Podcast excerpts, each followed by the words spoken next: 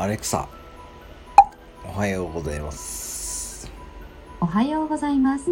今日は南極の日です。南極の日1911年の今日、人類が初めて南極点に到達しました。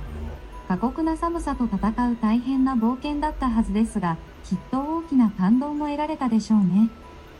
ほう。アレクサ、今年の漢字は何ですか？2022年の世相を表す漢字には、ウクライナ侵攻や北朝鮮のミサイル発射などから線が選ばれました。アレクサ、アレクサの今年の漢字は何ですか？はい。は今年の漢字は、今後の今、少年の年です。